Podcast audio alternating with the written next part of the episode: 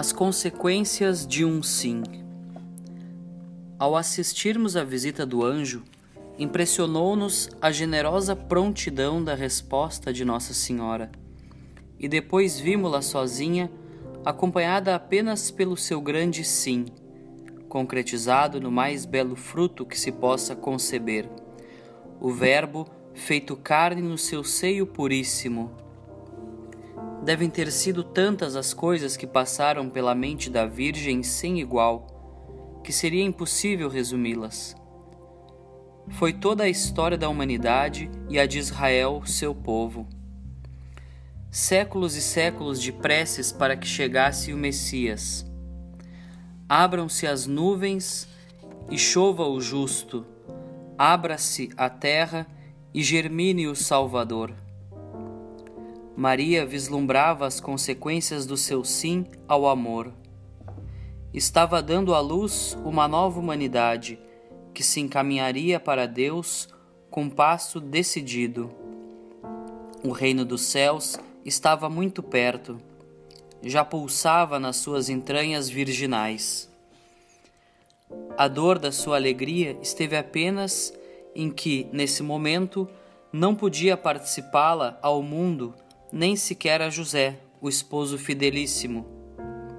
Eram os desígnios de Deus, ele sabe mais, que sempre põe uma gotinha amarga na alegria terrena, a fim de que não esqueçamos que são outros, muito superiores, os mundos a que estamos chamados.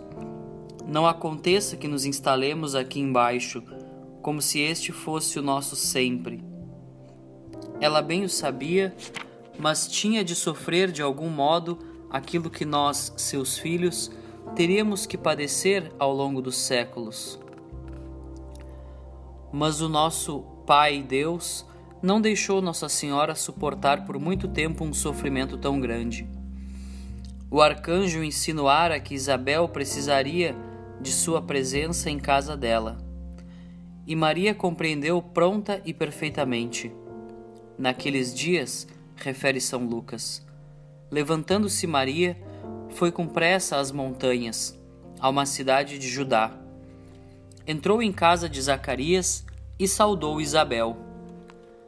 Aconteceu que, mal Isabel ouviu a saudação de Maria, o menino saltou no seu ventre e Isabel ficou repleta do Espírito Santo. Uma grande luz se fez na mente de Isabel que viu na sua jovem prima a mãe de Deus. E exclamou ela em alta voz, e disse: Bendita és tu entre as mulheres, e bendito é o fruto do teu ventre. Donde a mim está dita que a mãe do meu Senhor venha ter comigo?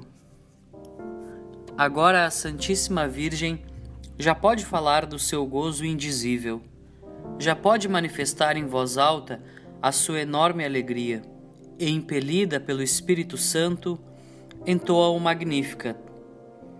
Algumas consequências do Fiat, do sim ao amor, são previsíveis, mas outras não.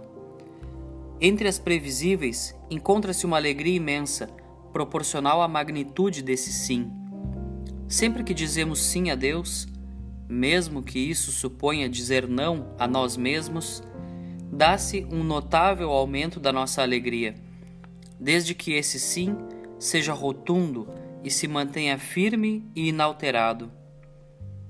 Porque a alegria é um certo ato e fruto do amor, e esse sim brotou do amor. E quanto mais radical for esse sim, maior a alegria. Tudo isto é mais ou menos previsível mas sempre há surpresas que acompanham os sims ao amor. Que teria acontecido se a Virgem tivesse dito ao arcanjo: A minha resposta, Gabriel, é não.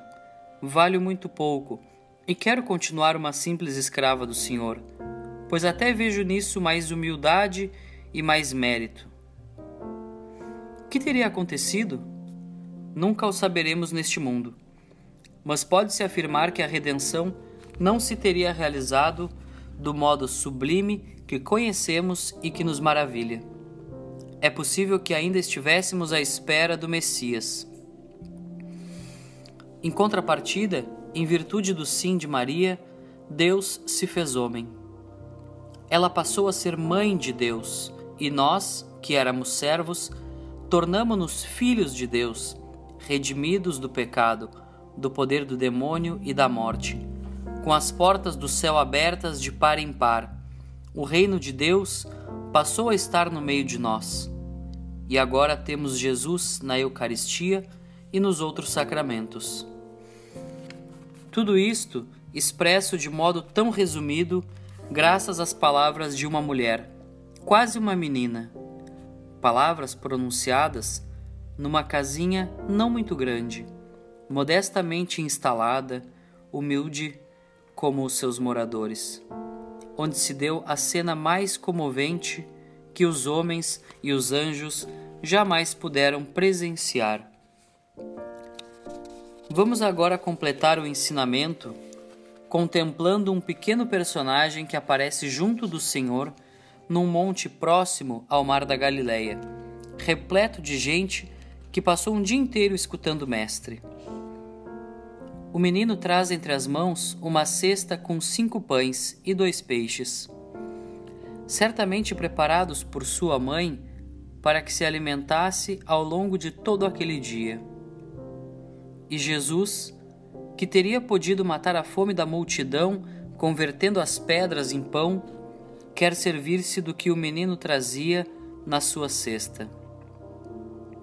Está aqui um jovem que tem cinco pães de cevada e dois peixes. Disse André ao Senhor. Que ideia, pensaria o menino. Se começarmos a repartir este meu farnel, ficaremos todos em jejum. Mas Jesus aproxima-se do rapaz com a mão estendida, enquanto ele se agarra mais fortemente à sua cesta. Se entrego a cesta, vou ficar sem nada. E quando a minha mãe souber, com certeza vai me dar uns piparotes para eu deixar de ser bobo. Além disso, assim não se resolve nada e todos vamos continuar com fome. Estes e muitos outros argumentos podiam ter passado pela mente do nosso pequeno personagem durante o breve instante de luta íntima que antecedeu a sua livre resposta. Mas lá estavam o olhar de Cristo e a sua mão estendida. Venceu a generosidade. O pequeno entrega a sua cesta. Entrega a Jesus. Fica sem nada. Responde sim ao amor. E realiza-se o prodígio. Os seus olhos não podem acreditar no que veem. Os pães e os peixes os seus pães e os seus peixes. Multiplicam-se como por encanto, e o alimento chega a todos em abundância. O menino está exultante de alegria. A multidão percebe o milagre e quer que Jesus seja proclamado rei, mas ele retira-se para um monte e a multidão dispersa-se. O menino regressa a casa e diz à sua mãe algo como: Sabe, mãe, esta tarde Jesus e eu demos de comer a mais de cinco mil pessoas. E o menino transforma-se em apóstolo, contando aos familiares os pormenores da jornada luminosa. E a sua casa enche-se de festa, porque a invade uma fé nova e uma esperança magnífica. Que teria podido predizer as consequências desse ato de generosidade do garoto? Da mesma forma, ninguém é capaz de prever a transcendência dos nossos atos de generosidade para com Jesus, quando lhe entregamos o que temos nas mãos. Não faz mal que seja pouco, o importante é que seja tudo. Ele precisa de bem pouco para fazer milagres. Na verdade, não precisa de nada, pois do nada fez o universo mas o seu amor é tão grande que quer fazer-nos participar do seu poder criador e santificador, a fim de que o seu gozo seja o nosso gozo e a nossa alegria seja completa. convém não esquecer que quando nos decidimos a entregar a nossa cesta e dizemos sim ao amor, Deus não se deixa vencer em generosidade. Deus é grande, Deus é magnífico. Vale a pena dar-lhe tudo o que tenhamos nas mãos. Como é bom dar por inteiro os nossos afãs sem recompensa. Esta é a vida imensa, este o amor verdadeiro. Em muitas ocasiões, é bem pouco o que podemos oferecer a Deus: uma jaculatória, um ato de fé, de esperança ou de amor, ou uma brevíssima oração ao anjo da guarda da pessoa que encontramos na rua. Uma pequena coisa que talvez salve a sua alma ou a ajude a começar uma vida cristã mais plena. As consequências são sempre enormes e chegaremos a reconhecê-las no dia em que tudo o que está oculto ficar patente aos olhos de todos. Certamente, é possível dedicarmos todos os dias pelo menos 10 minutos à oração, isto é, a conversar confiada e amorosamente com Deus, nosso Pai, e com a Virgem, nossa Mãe, a fim de nos aproximarmos cada dia um pouco mais da meta do viver humano. Se algum dia não dedicarmos pelo menos esse tempo a Deus, não pecamos e, em princípio, não nos colocamos em situação de condenar-nos. Então podemos concluir: não acontece nada. Hoje posso prescindir da oração. Com efeito, não acontece nada. Mas é exatamente isso o que acontece. Uma coisa muito triste. Não acontece nada. Poderia acontecer algo maravilhoso? Poderíamos estar crescendo em santidade? Poderíamos aumentar a nossa glória eterna e conseguir para outras pessoas a salvação ou também uma glória maior? Se a Virgem tivesse dito não, também não teria acontecido nada. E não ter acontecido nada seria justamente o mais triste. Deus não se teria encarnado, não nos teria redimido e continuaríamos eternamente perdidos. Vamos, pois, repelir a tentação do não acontece nada e dar ao Senhor aquilo que tivermos nas mãos a cada momento, quer seja pequeno ou grande. De que tu e eu nos portemos como Deus quer, não esqueças, dependem muitas coisas grandes. Se aprofundássemos nesta ideia, seríamos mais generosos, pois habitualmente tendemos a pensar que os nossos atos são mônadas, coisas fechadas em si, sem conexão íntima com o resto. E isso é um erro. No seu maravilhoso livro sobre a Virgem Nossa Senhora, Federico Soares diz: A sua passagem pelo mundo mal foi notada pelos seus contemporâneos. Também as nossas vidas não são nada de extraordinário, nada que chame a atenção, mas aos olhos de Deus, a Virgem Maria foi única e o seu papel na criação insubstituível. Nós também contamos diante de Deus e temos o nosso pequeno papel no universo, e até, num certo sentido, Ninguém nos pode substituir. Cada um de nós é único. E talvez a consideração da nossa Mãe do céu, da sua passagem pela terra, nos possa ajudar a ser o que ela foi, a mais generosa colaboradora de Deus que jamais houve. Em outras palavras, a minha entrega à vontade de Deus é única e insubstituível. Disso dependem muitas coisas grandes que sem ela não se realizariam, mas com ela sim. O meu trabalho, os meus sorrisos, as minhas jaculatórias, os meus ângelos, os meus terços, os meus pequenos sacrifícios para tornar amável a vida dos outros são únicos.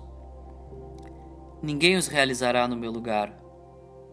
Por isso, quando os encontrar no meu caminho, direi sempre sim. Cada um dos sims de Maria, mesmo mais insignificante na aparência, teve consequências enormes. Nós, todos os seus filhos, somos devedores da sua fidelidade absoluta, da sua generosidade sem limites. Ela facilitava, assim, a tarefa redentora do seu filho, corredimia, merecia, com Cristo, a nossa salvação e a nossa santificação. Maria pensava em tudo isso quando, sozinha, com o eco do seu sim, ponderava o que tinha acontecido nela e por ela. Entretanto, um arcanjo subia ao céu e apresentava à Santíssima Trindade a palavra mais formosa, o mais belo sim, jamais pronunciado por outra criatura. Fiat, faça-se. São Gabriel, já no ar, por uma escada subia enquanto as estrelas da noite se tornavam sempre vivas.